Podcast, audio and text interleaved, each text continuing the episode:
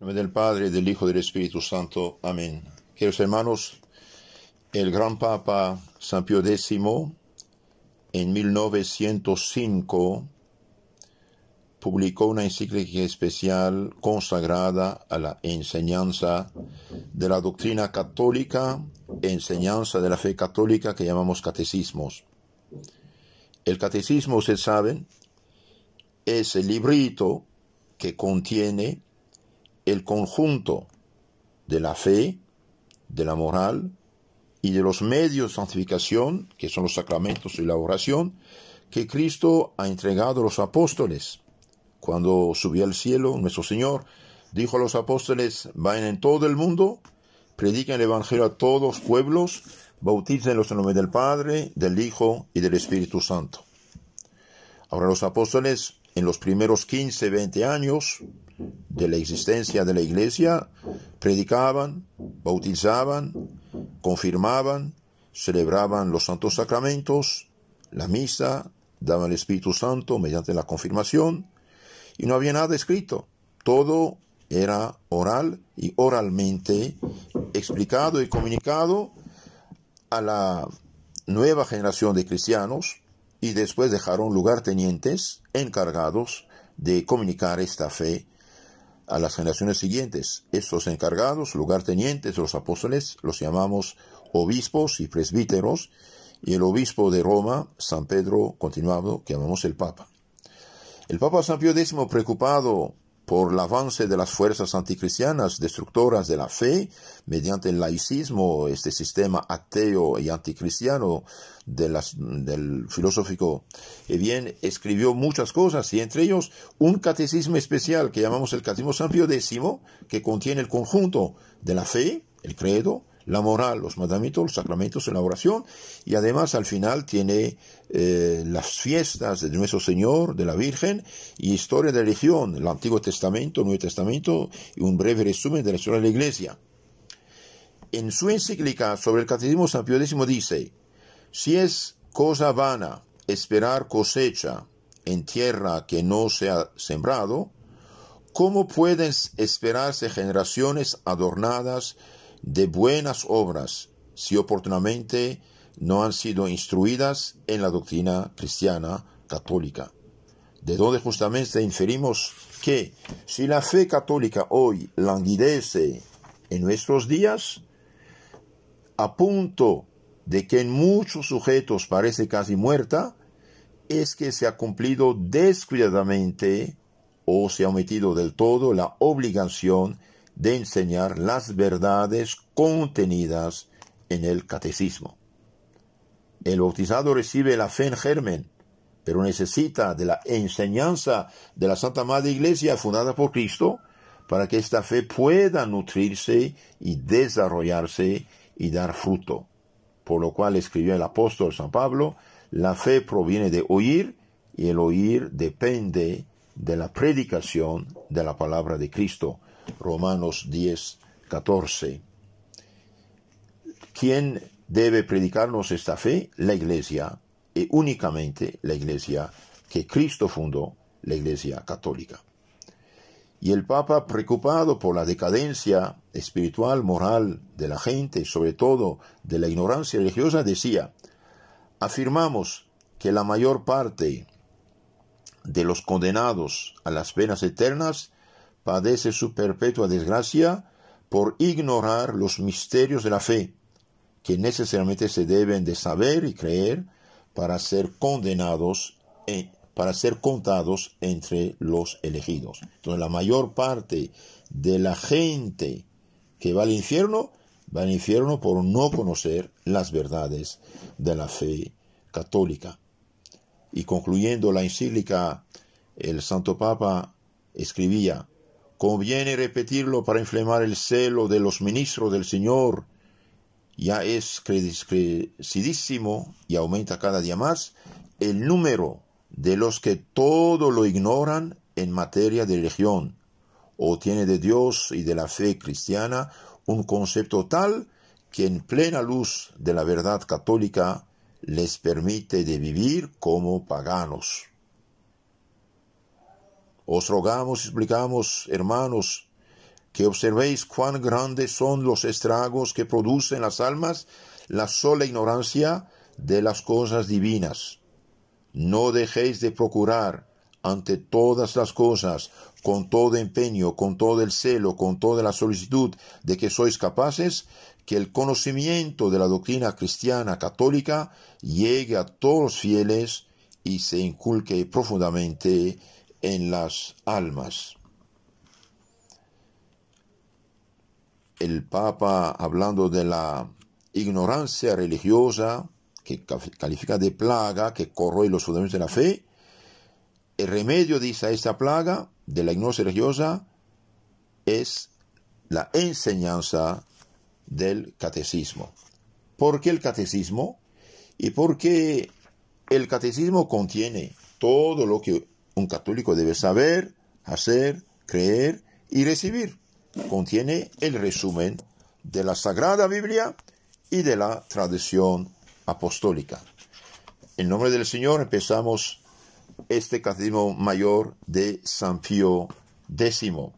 Este catecismo del Papa San Pío X, eh bien, el, el, eh, el cardenal Ratzinger, más tarde Papa Benedicto XVI, dijo, este catecismo mayor de San Pío X fue para muchos una guía segura en el aprendizaje de las verdades de la fe, por su lenguaje sencillo, claro y preciso, y por su eficacia expositiva es decir, pedagógica. Entonces comenzamos este catecismo de San Pío X.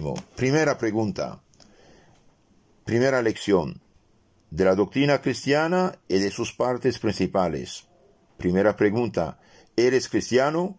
Si soy cristiano, por la gracia de Dios. El hecho de haber sido invitado a la fe divina y católica es un don de Dios y demos gracias a Dios de haber nacido y crecido en una familia cristiana católica. ¿Por qué dices por la gracia de Dios? Digo por la gracia de Dios porque el ser cristiano es un don enteramente gratuito de Dios nuestro Señor que no hemos podido merecer. El hecho de haber recibido la fe cristiana, de haber nacido en familia cristiana católica, es un don de Dios. Demos gracias al Señor. Pregunta 3. ¿Quién es verdadero cristiano? Verdadero cristiano es el que está bautizado, cree y profesa la doctrina cristiana y obedece a los legítimos pastores de la iglesia que Cristo fundó hace dos mil años. Entonces aquí el Papa nos explica quién es verdadero cristiano. Verdadero cristiano es el que estando bautizado cree y profesa la doctrina auténtica de la iglesia auténtica, que es la católica, y reconoce obedece la legítima autoridad que Cristo dejó encargada de su iglesia, que son papas, obispos, presbíteros. Por ejemplo, en San Lucas 10, 16, Cristo dice a los apóstoles, quien a ustedes escucha, a mí me escucha, quien a ustedes rechaza, a mí rechaza. Quien rechaza a mí, rechaza a Dios Padre que me ha enviado. Entonces todas las sectas actuales que sean cristianas, por desgracia, no lo son. Están desviados, están fuera del camino. Incluso muchas de las sectas actuales, que sean cristianas, pentecostales, evangélicas, no tienen bautismo válido porque no creen en el pecado original. Para ellos lo que cuenta es la fe, fe subjetiva inventada por ellos. De hecho, entonces cuidado Muchos de hoy que sean cristianos usurpan el título cristiano, ni siquiera están bautizados realmente. ¿Qué es la doctrina cristiana? Pregunta número 4. Doctrina cristiana es la doctrina que nos enseñó nuestro Señor Jesucristo para mostrarnos el camino de la salvación. La doctrina cristiana auténtica es la que predicó Jesucristo y la que comunicó a su iglesia católica para mostrarnos el camino de la salvación. Es necesario aprender la doctrina enseñada por Jesucristo, es necesario aprender la doctrina enseñada por Jesucristo y faltan gravemente los que descuidan aprenderla.